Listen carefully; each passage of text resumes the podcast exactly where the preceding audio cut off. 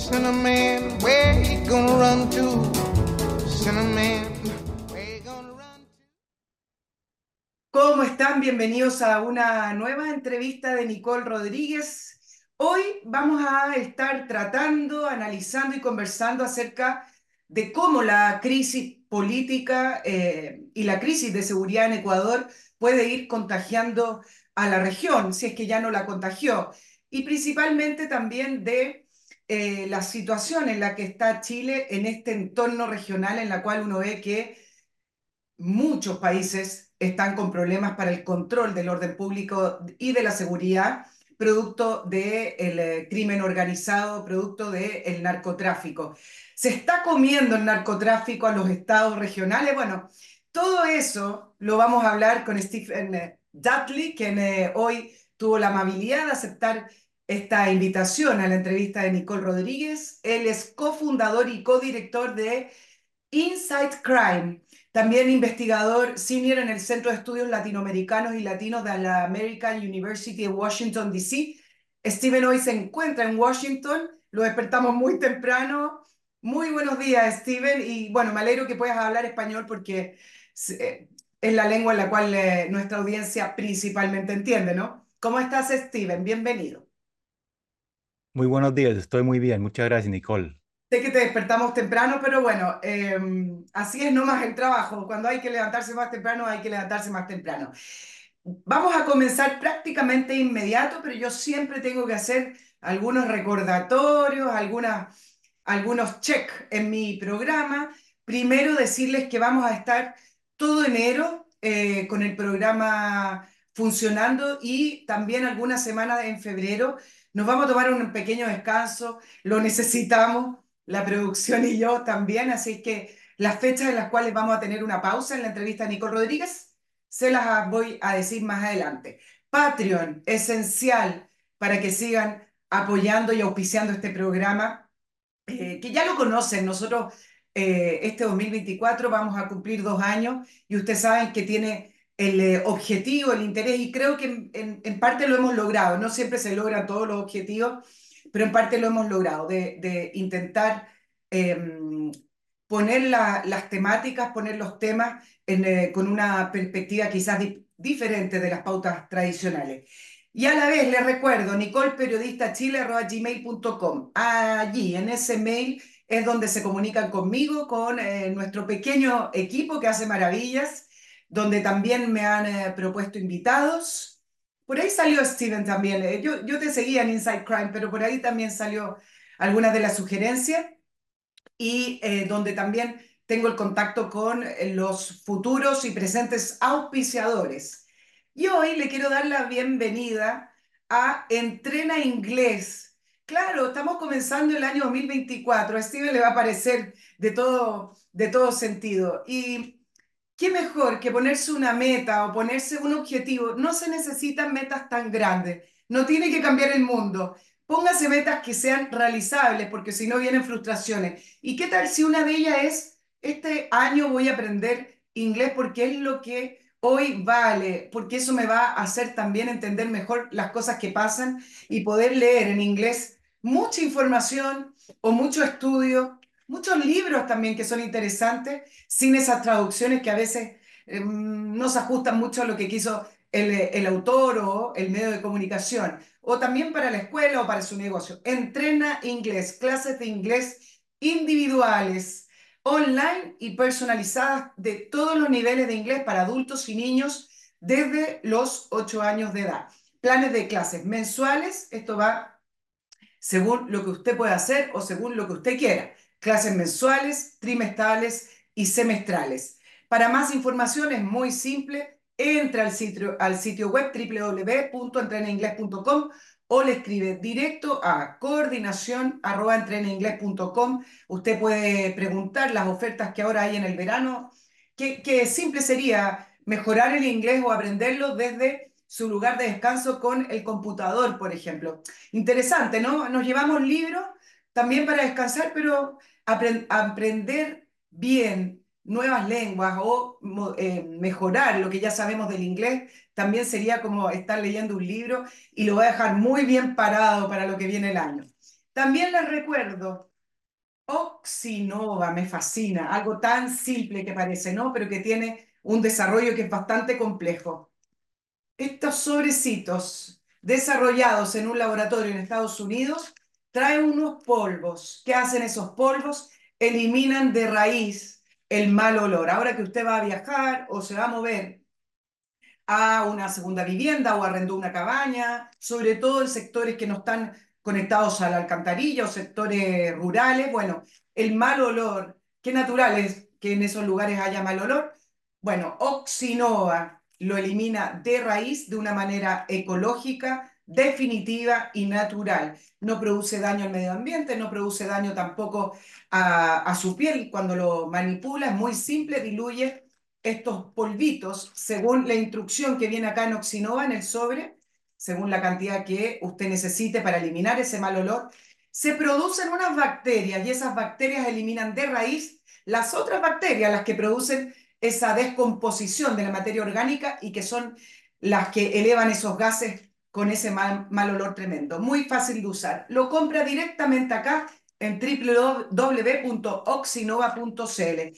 Ahora sí, Steven, muchas gracias por eh, la paciencia, por escuchar eh, estas dos menciones y nos vamos con el tema de Ecuador. La pregunta original, la pregunta inicial es lo que vimos en Ecuador, lo que vimos eh, de bandas criminales muy temerarias en televisión amenazando al Estado. ¿Es algo inédito? ¿Es algo distinto a otras crisis que se han vivido en países como Colombia o en México con respecto al narcotráfico? Bueno, por un lado es inédito por, por la rapidez con la cual surgieron esos grupos.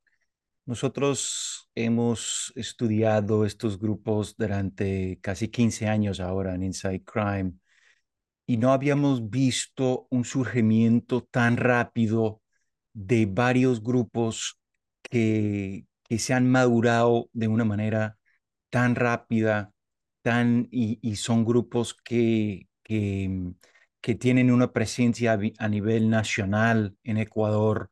Son grupos que pueden operar dentro de las cárceles y obviamente fuera de las cárceles. Eh, son grupos que tienen nexos con otros grupos internacionales. Eh, todo ese desarrollo de, del crimen organizado de un país eh, normalmente eh, puede pasar, por supuesto, pero pasa de una manera más lenta, más pau paulatinamente. Y eso, es, eso por un lado. Por otro lado, no es inédito.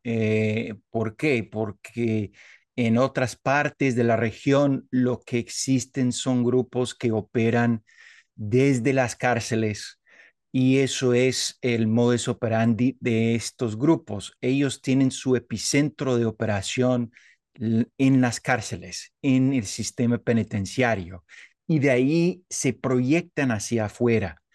Y lo que se ve en muchos países es que hay muchos grupos que tienen esa presencia o comienzan con esa presencia dentro de las cárceles y van proyectándose hacia afuera de las cárceles y terminan siendo de los grupos más sofisticados en esos países. Estoy hablando de Venezuela, de Brasil, de, parte de Centroamérica o, por ejemplo, Guatemala o El Salvador o incluso Honduras. Entonces, eh, son, son muchos países que enfrentan ese tipo de situación, así que tenemos como los dos lados eh, Steven, te preguntaba puntualmente con lo inédito de lo vivido en Ecuador, no en el sentido de la presencia de estas bandas. Ya vamos a hablar del crecimiento exponencial que han tenido en estos 15 años, pero del punto de vista de que en la, mm, eh, años anteriores trabajaban en la clandestinidad, siempre han habido ajustes de cuentas, lucha territorial en algunos sectores, poblaciones o comunas. Lo que me lo que yo puntualizo como inédito es un desafío al Estado sin ningún disimulo, donde exhiben poder de fuego, donde exhiben también poder de organización. Eh, y me parece que también por ahí va la toma del canal de televisión, es decir, salen de la clandestinidad a decir aquí estamos. A eso me refiero con, con lo inédito eh, y me imagino que si lo hacen es porque tienen un poder suficiente para sentarse lado a lado a un Estado y decirle, te voy a, te voy a disputar el poder.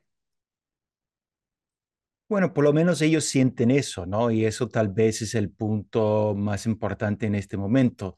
Tal vez no tienen eh, una capacidad que, por ejemplo, grupos en México o en Colombia tienen, eh, pero eh, tenemos un Estado en Ecuador que no es suficientemente preparado como en otros países que ya llevan años enfrentando ese tipo de flagelo. Entonces, es, es como una combinación de factores realmente.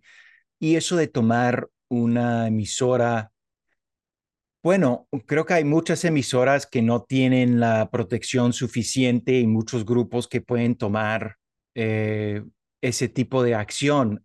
Lo que pasa es que los grupos digamos, más sofisticados, lo que ellos están tomando en cuenta también son las repercusiones que pueden tener ese tipo de, acciones, ¿no? Porque em, terminan em, pues enfrentando el Estado y realmente, aunque parezca como un enfrentamiento de tú a tú, no es. O sea, el Estado sigue siendo mucho más fuerte que ellos solo que, que, que por la manera que ellos hacen su, su pelea, parece ser que es una guerra de, ¿no? de frente, ¿no?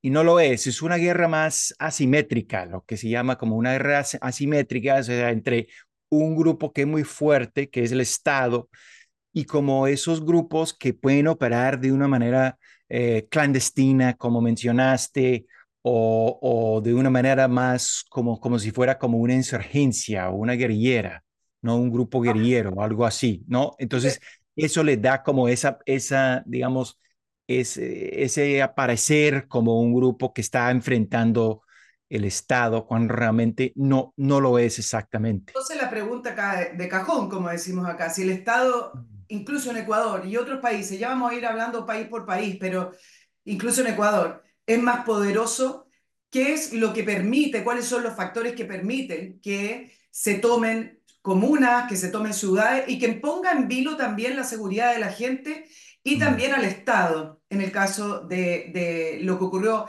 en la crisis que saltó en Ecuador, pero lo hemos visto en otros países. Si, los estados siguen siendo más poderosos, ¿qué es lo que impide que se acaben entonces esta, esta banda?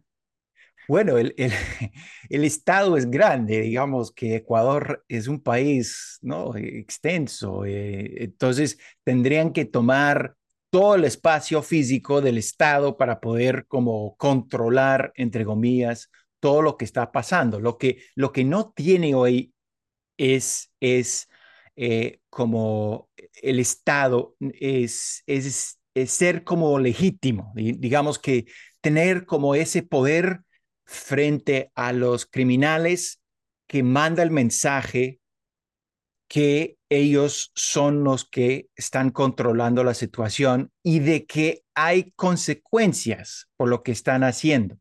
Y eso es lo que no tiene ahorita el, el Estado. Y no van a poder tomar todo el espacio físico, obviamente, ¿no? Por eso entonces pueden mandar una gente para hacer una toma de, bueno, de la emisora de, la estación de televisión, por ejemplo, ¿no? Por un lado, y luego pueden hacer como eh, un pequeño paro armado en un barrio pobre, luego pueden como colocar un, un retén en, en, una carretera, ¿no? Digamos varias cosas, pero, pero obviamente el Estado no puede estar en, todo, en todos lados. Entonces, parece ser como un caos y es exactamente lo, el mensaje que ellos quieren mostrar, que, que es un caos y el Estado no está em, controlando la situación.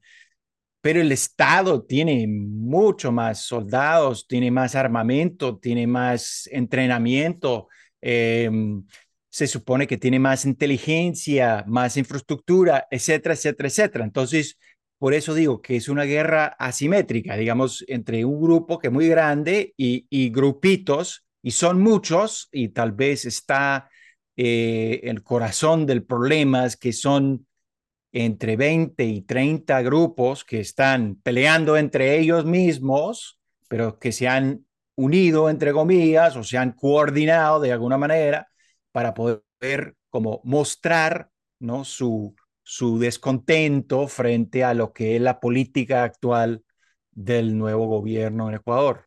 Claro, un descontento porque eh, los están persiguiendo. Steven, eh, siempre te, te, he preguntado en relación, eh, en estos pocos minutos de entrevista, eh, por un lado estas bandas criminales y por el otro lado el Estado, pero una de las razones en las cuales dicen que se han hecho más fuertes estas bandas criminales eh, y el narcotráfico es porque infiltraron el Estado. ¿Cuán comprometidos están los estados latinoamericanos, no solamente Ecuador, te pregunto, eh, ¿cuán infiltrados están los estados latinoamericanos con estas bandas criminales de eh, narcotráfico y de crimen organizado?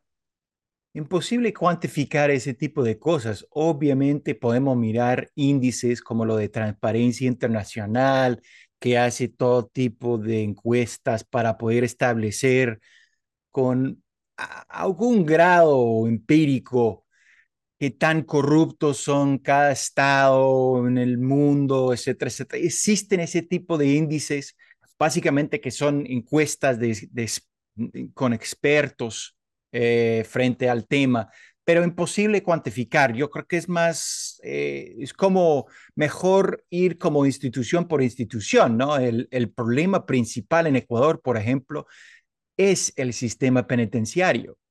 Y en ese, en, en ese caso hay una penetración muy profunda de esos grupos. Y esa penetración profunda viene por, por lados de corrupción, por supuesto, pero también porque, de nuevo, el mismo Estado en general no tiene un control total ni, ni manda esa sensación de consecuencias a esos criminales. Entonces, lo que pueden hacer es, es eh, eh, pues, eh, hacer amenazas a, a esos mismas guardias y otros miembros del, del mismo sistema penitenciario. Entonces, es una combinación de entre pagar y estar como bajo un, digamos, una sombrilla o, una nube, ¿no? Muy oscura de, de, esa posibilidad de recibir como algún tipo de amenaza o, o, violencia contra su familia, etcétera, etcétera. Ellos tienen sus tentáculos eh, que llegan hasta afuera. Entonces, es muy difícil, digamos, controlar ese tipo de penetración sistemática por parte de esos grupos eh, criminales. Y con eso, pues ellos controlan ese espacio. Y al controlar ese espacio, pueden utilizar ese espacio como epicentro de operaciones y expandir, reclutar, etcétera, etcétera, etcétera. Es un poco lo que han hecho. Claro, en Venezuela ha, ha pasado lo mismo. Eh, mm. Está sí. el ejemplo de la cárcel de Tocorón, donde escapó. Con, con, una, con un grado de diferencia que, que de alguna manera se han ligado los grupos eh, que operan dentro del sistema penitenciario con grupos políticos afuera. Así es. ¿no? Eh, entonces es distinto, mientras que en Ecuador realmente no son tan políticos, aunque se pueden ir madurando. Claro. Y eso es un poco el punto también del presidente Novoa, cuando él declara un conflicto interno, también hay un grado de reconocimiento político y él tendría que tener como más cuidado a quién lo está declarando terrorista, a quién lo está declarando enemigo, porque eso es un de facto reconocimiento político y ahí se va como transformar también esos grupos. Poco a poco se pueden ir transformando también a nivel político, que hemos visto también en otras partes de, de la región.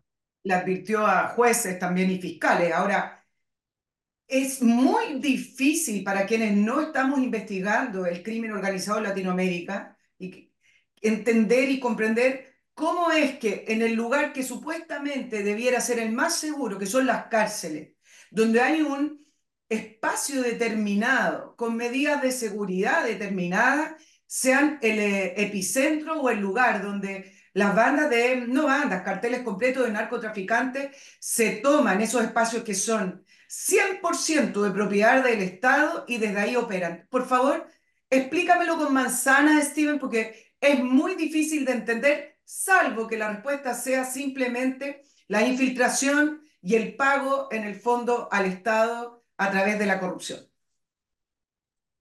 Bueno, hay varios factores. Obviamente hay el factor que ya mencionamos, que es la, la corrupción, las amenazas, la posibilidad de, de digamos, de, de, de, que ellos violen mi integridad física, ¿no? O la de, mi familia, o parientes, o colegas, o lo que fuera, ¿no? Eso es una, eso es una parte, por supuesto. Pero la otra parte también es un proceso de, de privatizar también las cárceles, eh, en la manera que vayas privatizando, pues los mismos, eh, las mismas entidades privadas que manejan esas cárceles, que son cada vez más, no quieren gastar tanto dinero. Entonces tienen menos guardias. Entonces las guardias terminan entregando, y eso también pasa dentro de, de, de todo, eso pasa dentro de todas las cárceles, entregan el poder de los más poderosos eh, dentro de la cárcel el control de la cárcel, porque es más fácil para ellos manejar la seguridad de la cárcel. Es decir, que los mismos presos se ocupan de, la, de poner las reglas y de hacer disciplina entre ellos. Algunos de estos grupos son los que convierten en estos grupos más sofisticados que hemos visto en Ecuador y en otras partes de la región, como los choneros. Terminan ocupando esos espacios y terminan poniendo todas las reglas y terminan controlando, controlando quién entra, quién sale.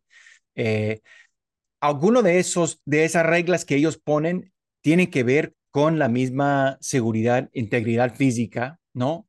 De prohibir, por ejemplo, muchos de esos grupos, por ejemplo, prohíben eh, la, la, violación, el asalto físico, para uno, para, para una persona, eh, para, para un hombre, para, para uno, en términos generales, eh, la posibilidad de, de, ser violado, ¿no? Eh, de, de, enfrentar una violación o un asalto sexual físico es algo tremendo y, y los que unen a esos grupos obviamente no quieren eh, enfrentar esa posibilidad, entonces se van agrupando todo el mundo porque pueden poner ese tipo de reglas y prohibir cosas como violación. No, imagínate el poder que tiene eso dentro de ese espacio, eh, o sea, de aglutinar seguidores, ¿no? Entonces, tenemos que tomar en cuenta también que hay ese tipo de dinámicas eh, y que terminan muchas cárceles eh, siendo una división entre los violadores y los violados.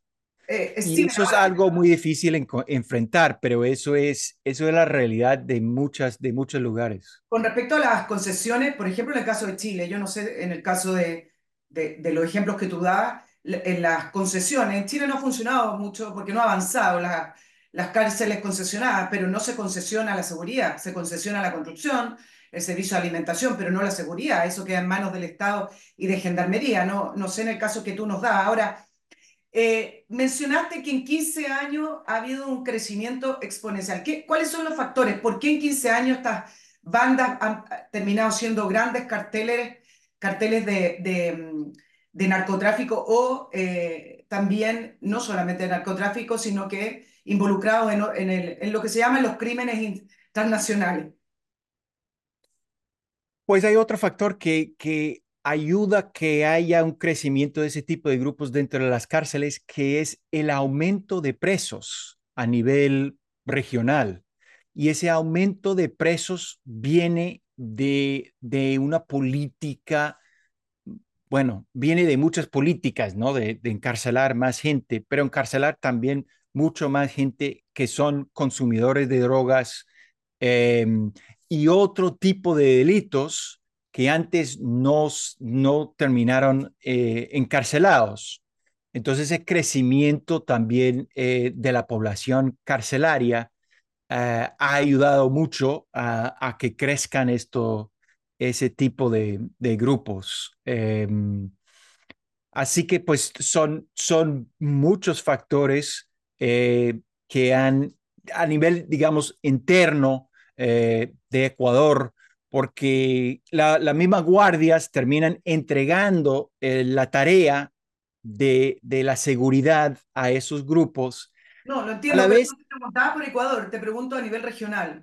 El, a el... nivel regional, eh, Bueno, también hay, hay como factores em, como incremento de otro, otras em, economías criminales o de las mismas. Em, por ejemplo, eh, siempre volviendo al caso de Ecuador, pero pensando a nivel regional, cuando hay un incremento de, del flujo de cocaína, por ejemplo, por un país, que ha pasado en Ecuador, que eh, hay un incremento en la producción de coca, de la hoja de coca, eh, por ende, una eh, producción mayor de cocaína, ¿no? el producto que se consume a nivel internacional, y hay nuevos mercados. En el caso de Ecuador, lo que más le ha afectado es el incremento en Europa y el incremento en Asia, que son, que son mercados que están muy ligados a Ecuador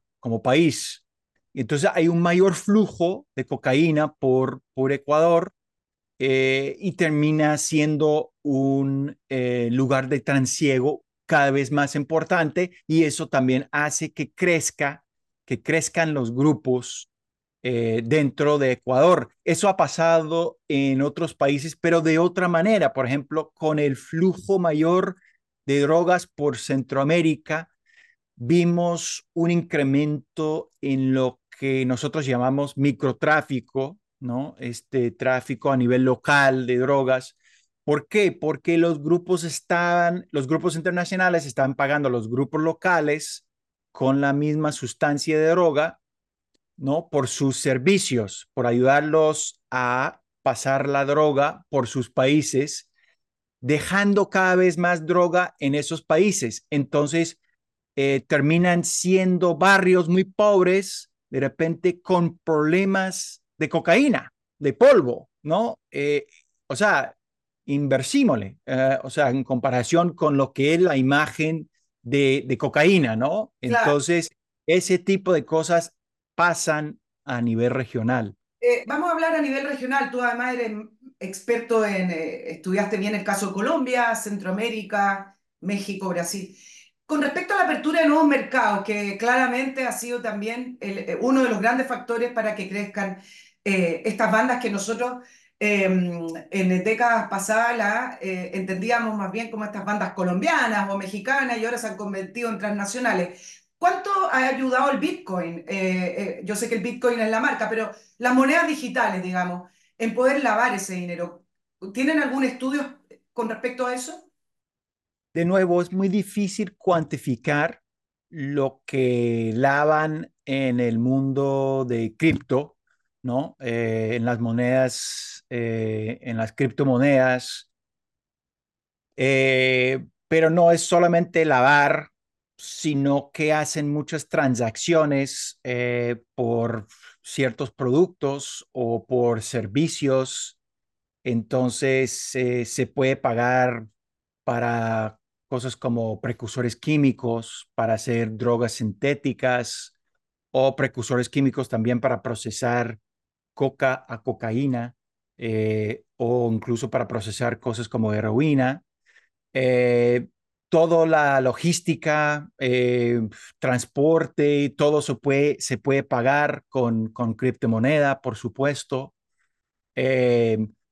toda la, digitalización de la moneda en términos generales abre eh, un mundo entero eh, de, posibilidades para ellos.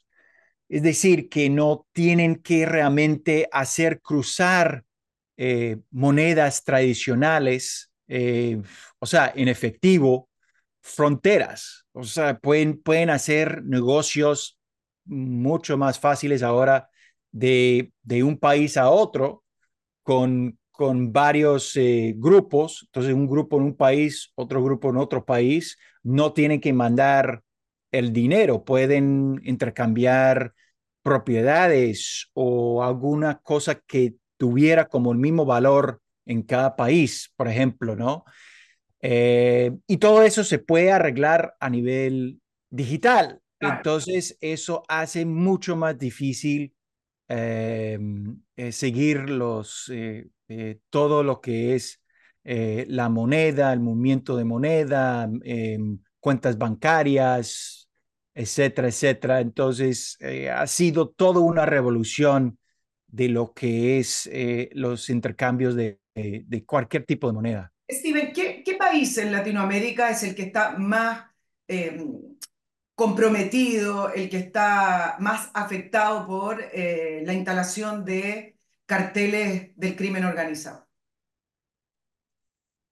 Pues, eh, ¿cuál es el más peligroso en ese sentido? De, o exporta el crimen organizado a sus bandas.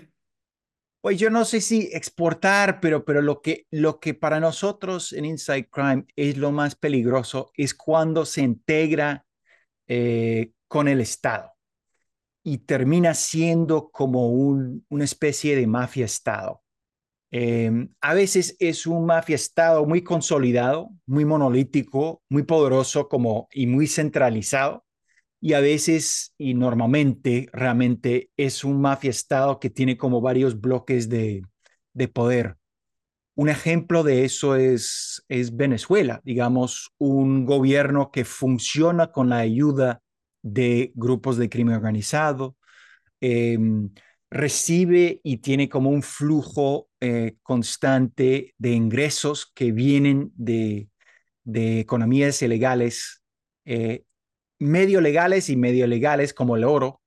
Em, este, hay otros países también donde hemos visto em, como bloques de poder que, que tienen vínculos con, con, grupos criminales, como Guatemala, el caso de Guatemala es otro caso en el cual eh, vimos como varios bloques em, del, gobierno que tienen como vínculos dentro del gobierno, fuera del gobierno y controlan ciertos espacios y utilizan esos espacios para ganar dinero, bien sea como en contrabando, bien sea en, drogas sintéticas, bien sean precursores, bien sea con cigarrillos eh, de, de, contrabando, todo tipo de cosas. Entonces, hay, hay como eh, eso es como lo más peligroso para nosotros, porque son los que gobiernan a, nosotros. Por eso te preguntaba el compromiso de los estados y cuál, según en Inside Crime, que ustedes lo vienen investigando, cuáles serían los estados más comprometidos. Me hablaste de Guatemala, em, tenemos el caso eh, más reciente que Ecuador, que, pero son países más pequeños. ¿Qué pasa con México? ¿Qué pasa con Brasil? ¿Qué pasa con Colombia incluso, que siempre fue el ejemplo del de, narcoterrorismo, en, el caso de la FARC con sus cultivos de coca. ¿Qué pasa con esos tres países?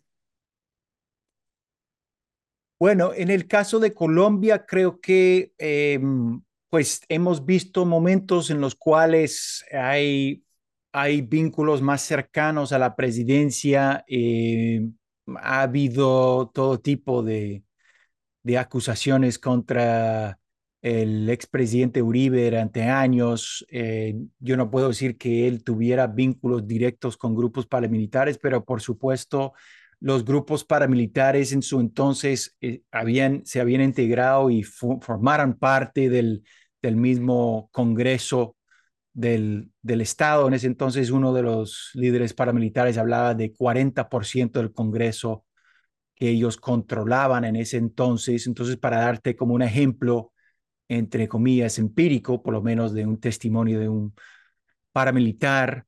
Eh, en México es obviamente como de, de, de, digamos, de lo que hablan todo el tiempo, ¿no? Incluso unos buenos libros que hablan de los vínculos que tienen esos grupos a nivel nacional y a veces hasta en, la, en las presidencias varias, porque ningún partido eh, ha podido escapar de esas acusaciones y también a nivel local.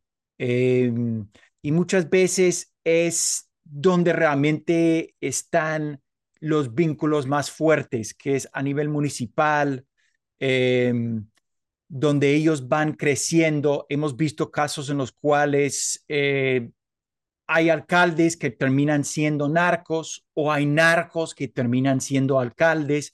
Luego van, van eh, haciendo un grupito, entonces van construyendo un poder regional en su propio país y de ahí se lanza al, al poder nacional. Tenemos un caso en Guatemala en el cual eh, hay, había, había, una persona que, que, tenía vínculos con el narco. Eh, de hecho, escribimos mucho sobre eso.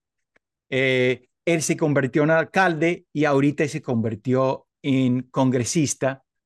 Entonces, ese tipo de, de, de vínculos fuertes en, en, en, Colombia y en México, eh, pero en otros países también. Y el otro país que, que mencionaste, ¿no? Sí, que tiene ah, en Brasil. ciertas características propias de Brasil, pero, pero donde opera... Brasil es un caso particular, eh, tiene los grupos muy fuertes que tienen su origen en las cárceles, realmente son los grupos más sofisticados en la región, eh, tiene una presencia grande en las cárceles, por supuesto, pero Brasil es un país muy clasista, eh, entonces no vemos esos vínculos políticos eh, eh, de, la, de, la, misma manera que vemos en otros países. De hecho, ellos, aunque pueden tener eh, sus lujos, eh, mucho dinero, eh, mucho lujo, todo lo que implica ser un narco,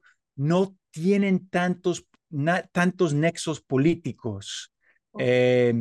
y entonces los políticos operan en un, por un lado y tienen sus actos de corrupción y lavado y todo lo demás, y los criminales por su lado. Los criminales también tienen su propio código, sus propias reglas, eh, y van creando como un mundo, como dos mundos paralelos, ¿no? Que no se, que, que no intersectan tanto como en otros países. Steven, no, bueno, no te pregunté por Bolivia, que además son productores de, de cocaína, pero eh, ahí, allí entiendo que operan bandas que no son, tienen bandas locales, pero con respecto a las bandas transnacionales o las bandas criminales de las grandes, de las importantes, entiendo que son eh, bandas más bien eh, venidas de Venezuela o, o, de Colombia o de México, no son bolivianas, entiendo, salvo que tú me, me puedas complementar eso.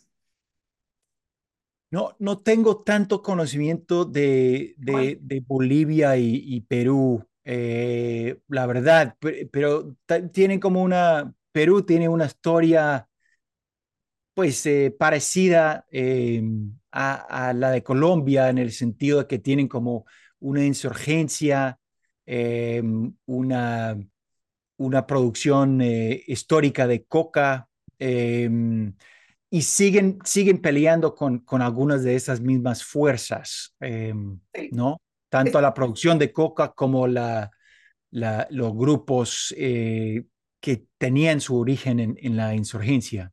Steven, el, acá en Chile se reaccionó diciendo, bueno, Chile no es Ecuador, vamos a entrar también en, un poco en el tema de Chile, aunque yo sé que no es tu especialidad, pero estamos hablando a nivel regional. Chile no es Ecuador, Chile no es Ecuador. ¿Cómo uno sabe cuáles son los indicios, cuáles son las señales eh, que eh, están demostrando, reflejando que el Estado está siendo infiltrado por eh, bandas criminales? Es, es, una buena pregunta, ¿no? Porque es exactamente lo que uno debe estar como mirando. Bueno, ¿cuáles son las pequeñas banderas rojas que debo estar como, ay, uff, pero ¿qué es eso?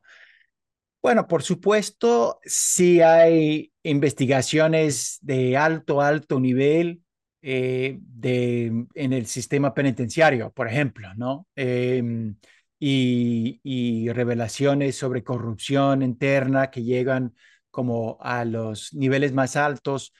Por supuesto, si hay, hay fugas, eh, si, si hay em, eh, mucho relevo dentro de las mismas cárceles, mucha pelea entre, entre los grupos, ese tipo de cosas dentro del sistema penitenciario.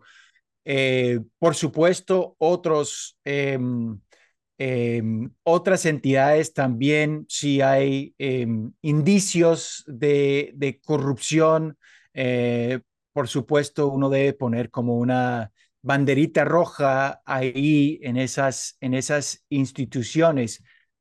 Pero, pero digo, el, el nivel, digamos, de, corrupción eh, de Ecuador no era como tan, tan distinto a, a, nivel de otros países eh, en la región. Eh, sin embargo, ha enfrentado ese incremento y como digo, la parte inédita es la rapidez con la cual esto, esto surgió. Entonces, eh, creo que hay factores, eh, como varios factores, y en el caso de Ecuador es tanto el factor interno como el factor externo, lo de la economía mundial de la cocaína.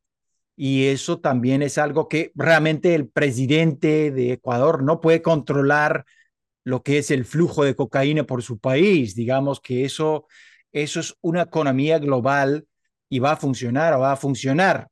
Puede poner, empezar a poner o mitigar ese problema, pero eso va, va a tomar su, su tiempo.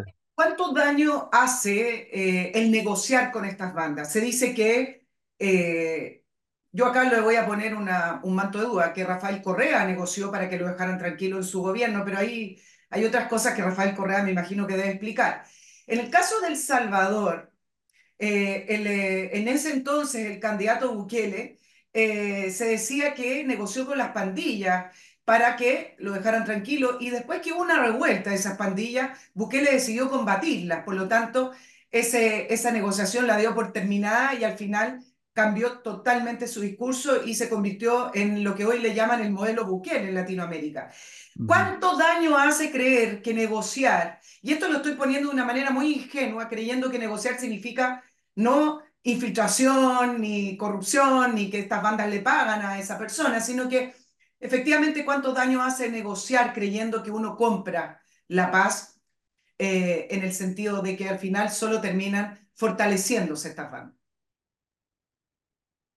Bueno, eh, creo que eh, eh, tanto como esos grupos operan pensando que van a, combinar todas las, formas de lucha, como dicen ellos, o las posibilidades, es decir, que van a tener como una ala militar, una ala financiera, una ala política. Yo creo que el Estado tendría que tener las mismas posibilidades de, de, de poder eh, dar las posibilidades de una salida pacífica, pero siempre mantener como una parte fuerte, eh, un monopolio de la fuerza, eh, la posibilidad de, de, reprimirlos si es, si es necesario.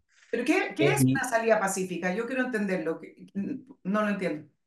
Eh, digamos, de, de que la, la, la, salida negociada es, es una posibilidad.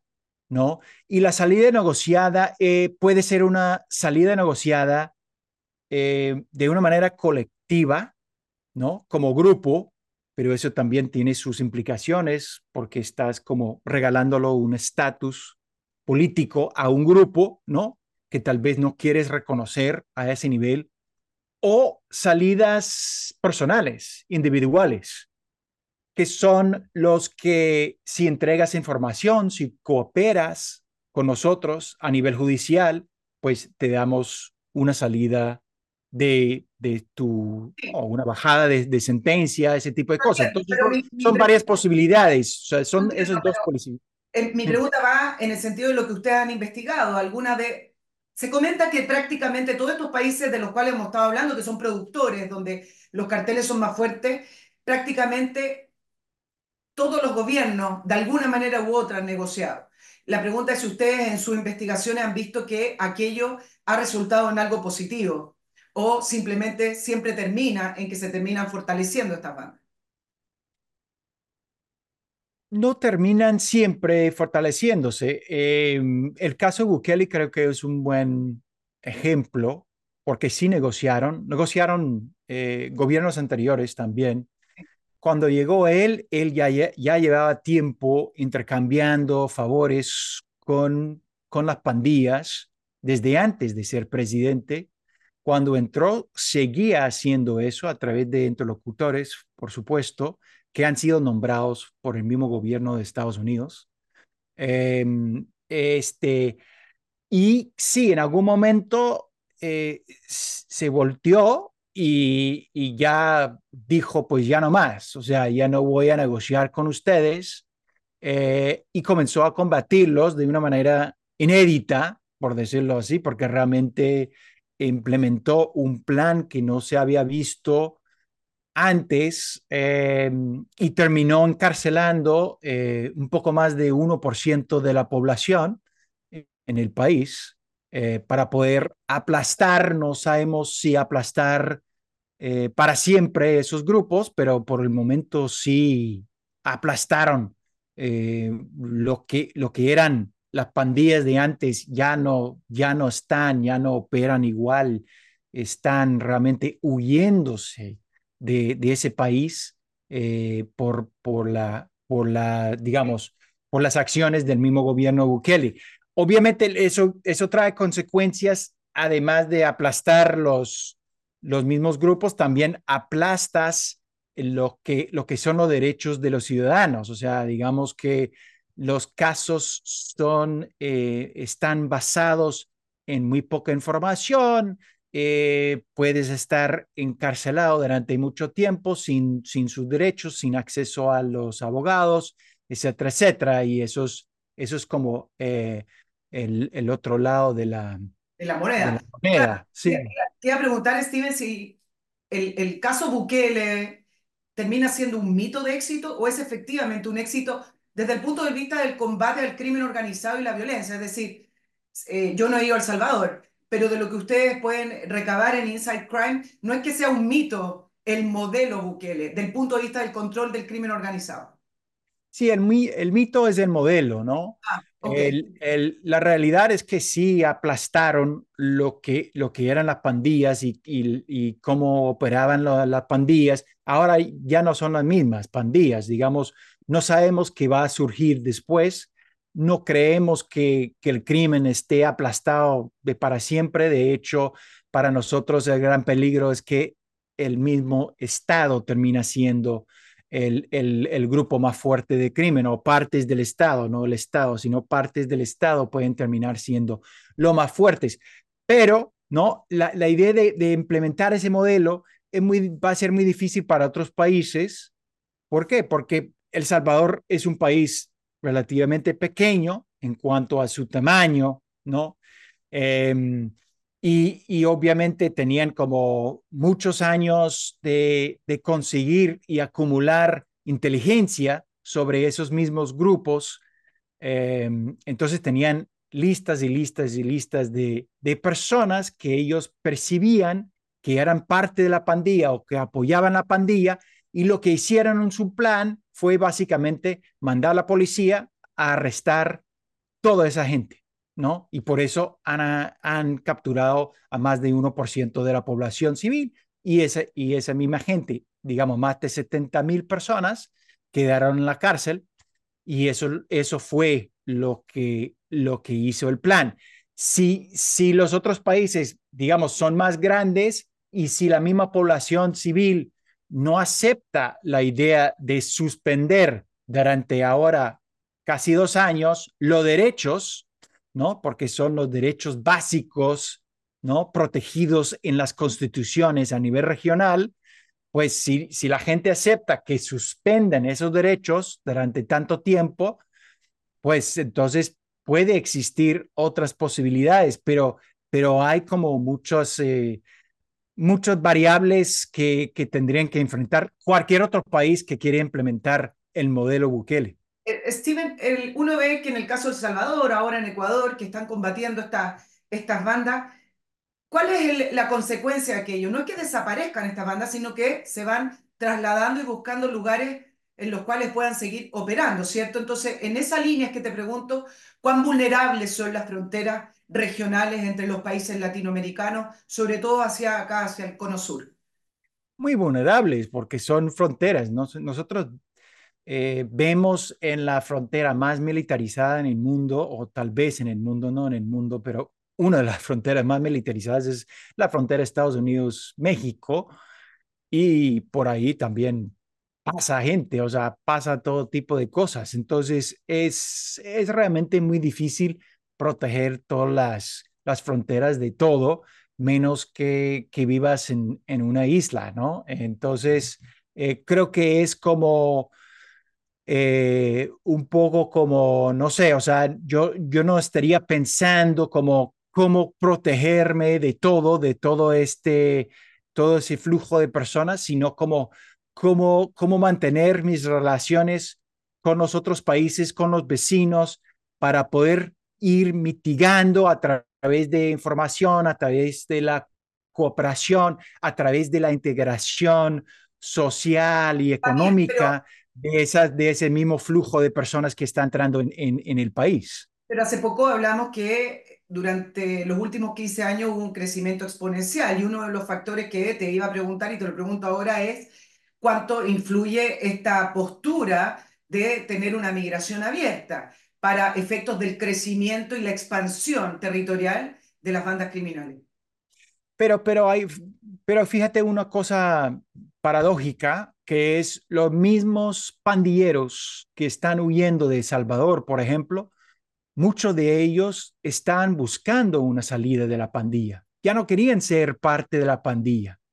Entonces, ¿qué haces? O sea, vas a, a, a mirarlos como únicamente como, como, como criminales y pueden tener como sus pasados criminales o, o vas a intentar como mitigar los posibles problemas abriendo espacios eh, para que se integren eh, y que no delinquen más. O sea, entonces es, es como una decisión. En, el en los Estados Unidos, por ejemplo, los que menos eh, están infringiendo contra la ley en Estados Unidos son los migrantes.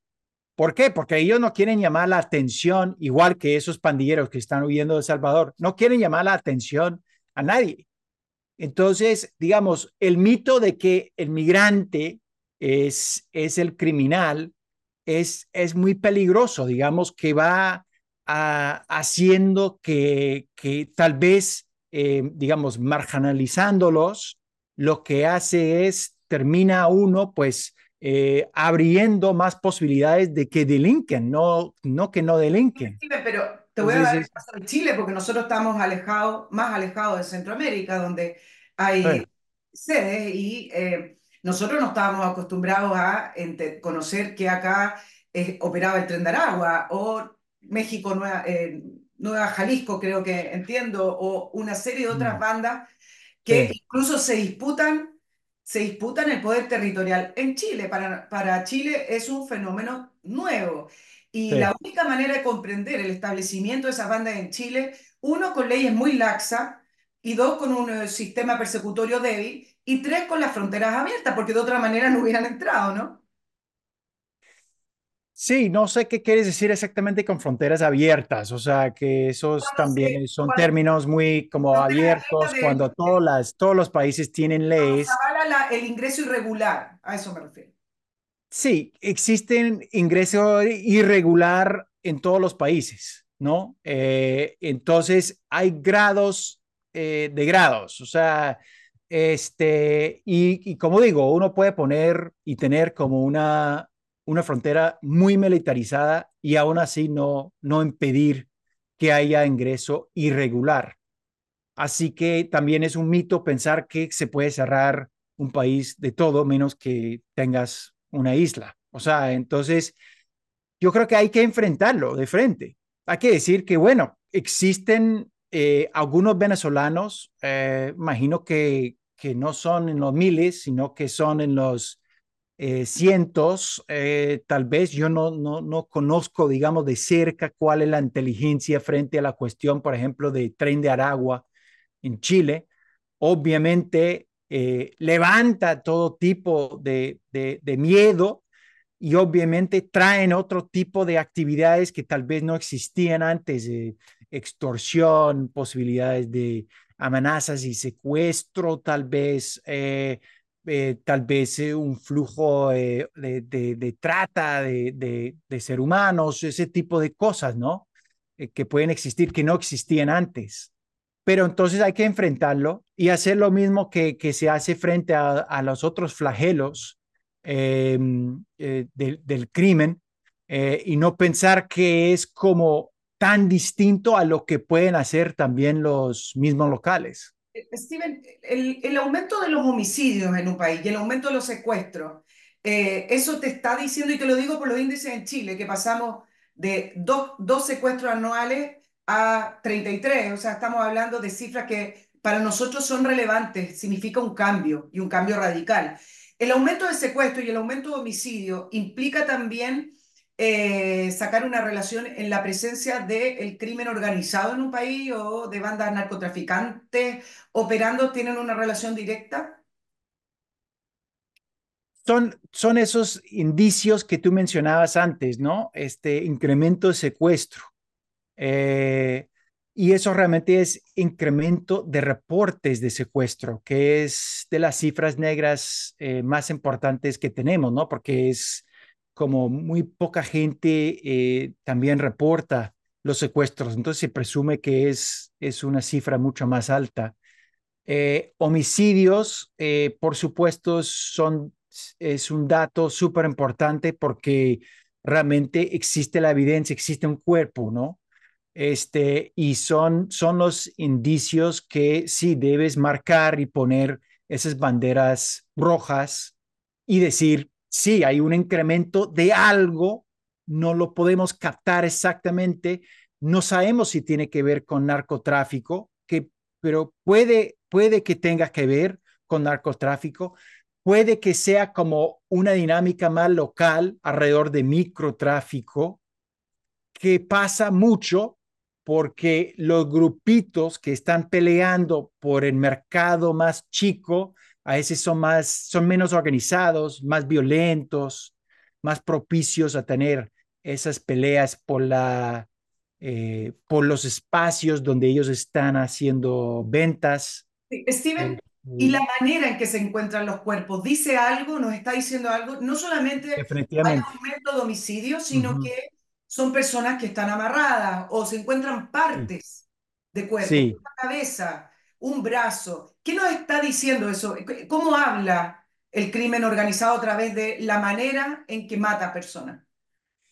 Bueno, son muchos académicos que han estudiado eso más que yo, pero lo que te puedo decir es, es yo creo que lo pusiste muy bien. ¿Cómo habla el, el, lo que es el cuerpo en ese momento? La manera, don, ¿dónde lo encontraste? La manera que están amarradas las manos, tapada la boca, tal vez hay mensajes o han cortado la lengua o, ese tipo de cosas eh, te dicen eh, te puede decir mucho. En el caso de México, por ejemplo, estábamos viendo cuerpos en estos días en Sinaloa y al lado de los cuerpos colocaron eh, unas pastillas que llevan fentanilo, ¿no? La droga sintética. Em, y eso era como para, ellos están eh, mandando el mensaje que están prohibiendo la producción de fentanilo durante esa temporada. Entonces, sí, hay, hay muchos índices, mensajes también, ponen pancartas, ¿no? Y eso es un estilo muy, muy mexicano, por decirlo así, que pongan pancartas o mensajes, ¿no? De un grupo a otro. El tipo de armamento que se utilizan, eh, eso también eh, te puede decir algo. Eh, entonces, sí, existen como ciertos indicios que te pueden indicar si es relacionado con crimen organizado o es más como una pelea doméstica eh, o entre amigos, ¿no? Eh, entonces, sí, son muy buenas preguntas y, lo que tú dices es cierto. Steven, ustedes en Inside Crime llevan eh, más de 20 años, 20 años estudiando, ¿Le, ¿les llama la atención el caso de Chile o todavía Chile no es un país en el cual usted, ustedes tienen presencia acá, pero es un país que todavía encuentran que eh, está un poco alejada de esta realidad completa que estamos describiendo en el continente? ¿O ya saltaron las alertas y dicen, bueno, Chile ya es un caso que hay que estudiar? No, Chile es un caso que hay que estudiar porque eh, Chile no creo que sea Ecuador, pero, pero lo de Ecuador nos tomó de sorpresa y, y, empezamos a decir cuáles son los otros país, que, países que tradicionalmente no han tenido este problema de crimen organizado a nivel transnacional, de tanta violencia, de tanta corrupción. Entonces es como Ecuador como un ejemplo eh, y luego estábamos mirando Costa Rica, que también está, tiene como índices de violencia en varias partes, eh, grupos de crimen organizado, y Chile. Entonces son como, está como por ahí. Eh, dicho eso, creo que Chile tiene instituciones mucho más robustas, em, instituciones y, también como unidades de inteligencia mucho más fuertes. Eh, entonces creo que estamos hablando de, de otro estado, eh, aunque es un estado que tampoco eh, ha enfrentado ese tipo de, de actividades de crimen organizado, así que tendría su reto por delante también. Sí, ahora siempre se distinguía entre los países productores, los países receptores, los países de paso. En Chile cerraban los ojos y decían, no, Chile debe ser de paso por los puertos. ¿Hay alguna eh, diferencia hoy para el, em, para el establecimiento de esta banda o de estos carteles en algunos países en el sentido de que el que es productor siempre va a tener carteles más fuertes operando ahí versus el que es de paso, que yo, no, yo creo que ya no existe eso de paso, o el, o el que efectivamente termina siendo un mercado. Eh, es decir, hoy con la digitalización, con la manera en que pueden operar, eso ya termina siendo un mito porque los países pueden ser cualquiera, puede terminar siendo sede central de algún cartel. Te lo pregunto, no, no sé, a lo mejor eso, eso sigue siendo así. No, yo creo que lo dijiste muy bien, porque ya no existen estos de paso, porque lo que termina siendo es un mercado, lo que ellos van construyendo es un mercado interno eh, por ser de paso. Y además que con economías tan grandes y fuertes y con la clase media creciendo en lugares como Chile, que es el lugar donde más ha crecido eh, la clase media y además pues eh, con cada vez menos pobres, eh, menos gente que vive en la pobreza, etcétera, etcétera. Ese tipo de cosas hace que crezca un mercado interno.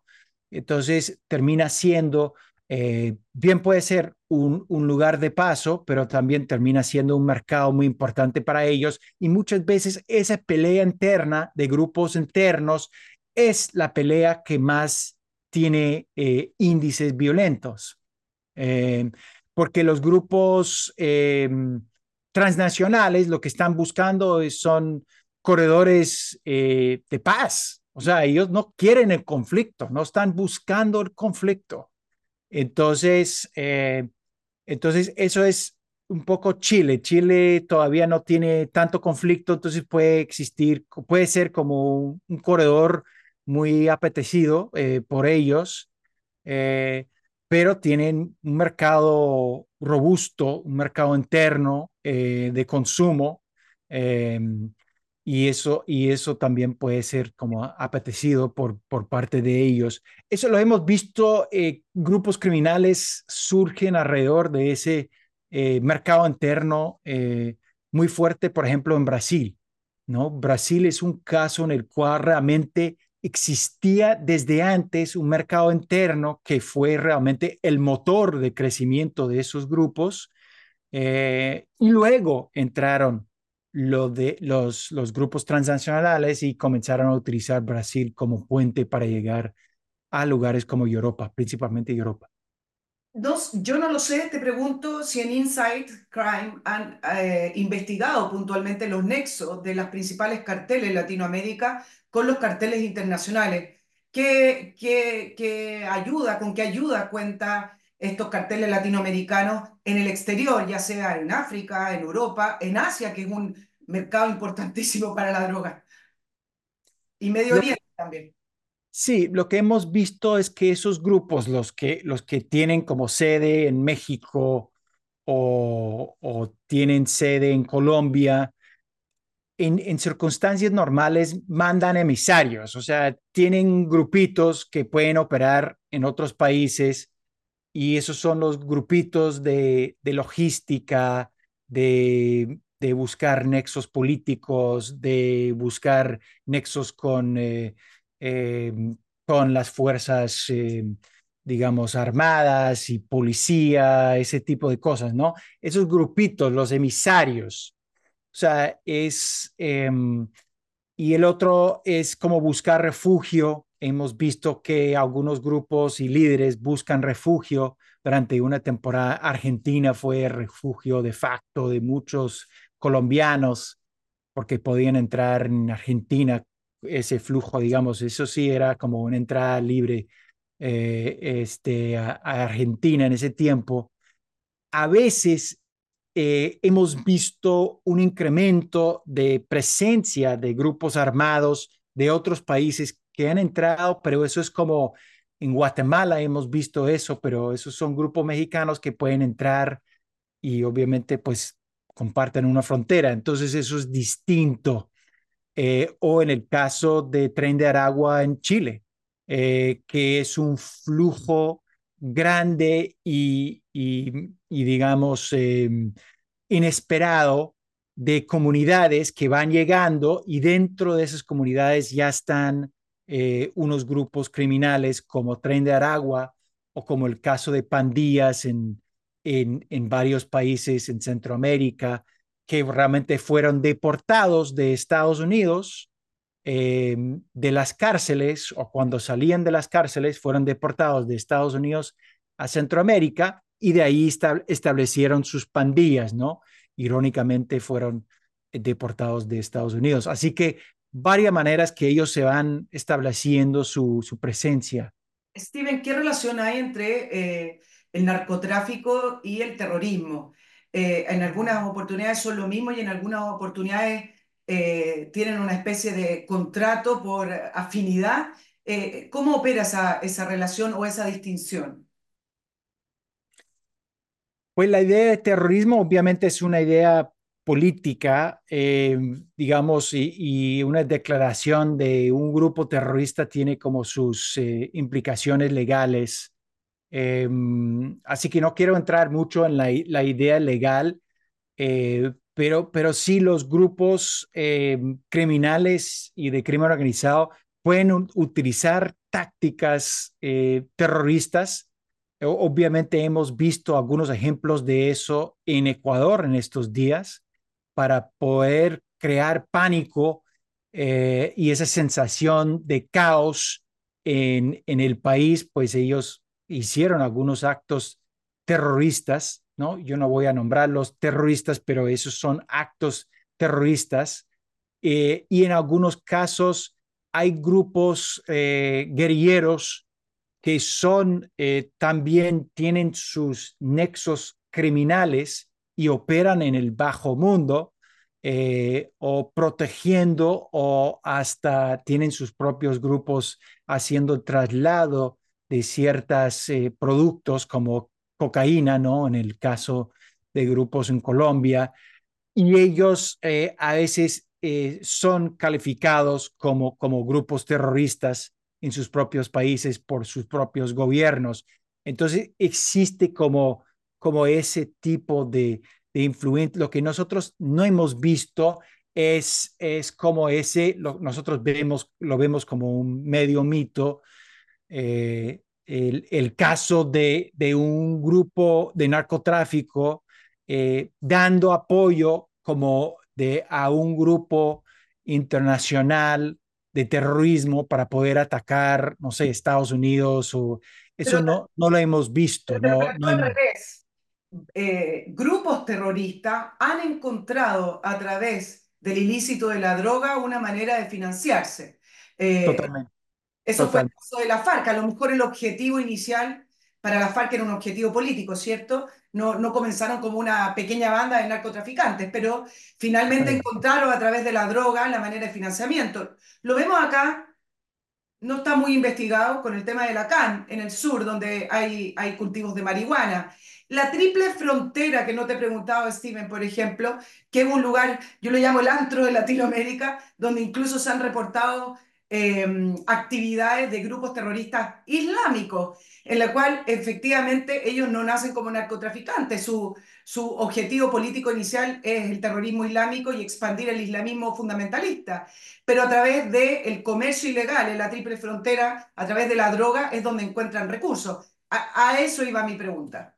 Sí, sí, legal y ilegal, ¿no? Digamos, pero, pero su, sus actividades allá en, Triple Frontera no son terroristas, sino de integrarse con redes de redes ilícitas, ¿no? Redes que, que trabajan en contrabando o lavado o tráfico de armas, ese tipo de cosas, por supuesto.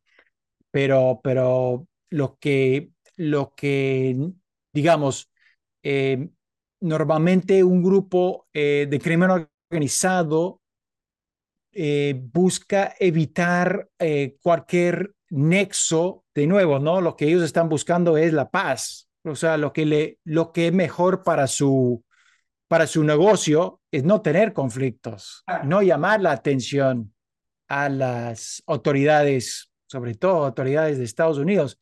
Y qué mejor llamar la atención de, Estados Unidos que es ligarte con, con un grupo terrorista islámico. O sea, eso sí es como la peor estrategia que uno puede implementar. Entonces, a eso, a eso voy yo un poco con la, digamos, de guardando distancias, ¿no? Con, con esos nexos, porque a veces hablamos como si fuera la misma cosa y que todos están apoyando uno al otro, y no es necesariamente así.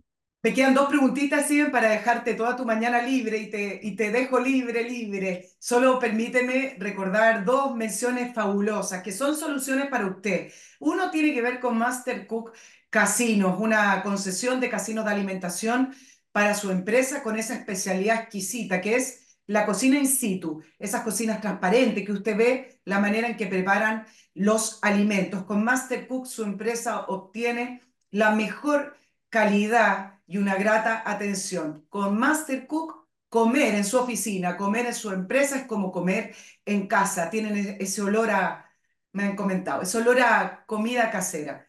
Si usted tiene el tema de la alimentación con sus empleados, está comprando colaciones, le está comprando eh, esos cheques para que vayan a, cualquier parte, solucionelo de la mejor manera, solucionalo de una vez en ventas arroba mastercook.cl.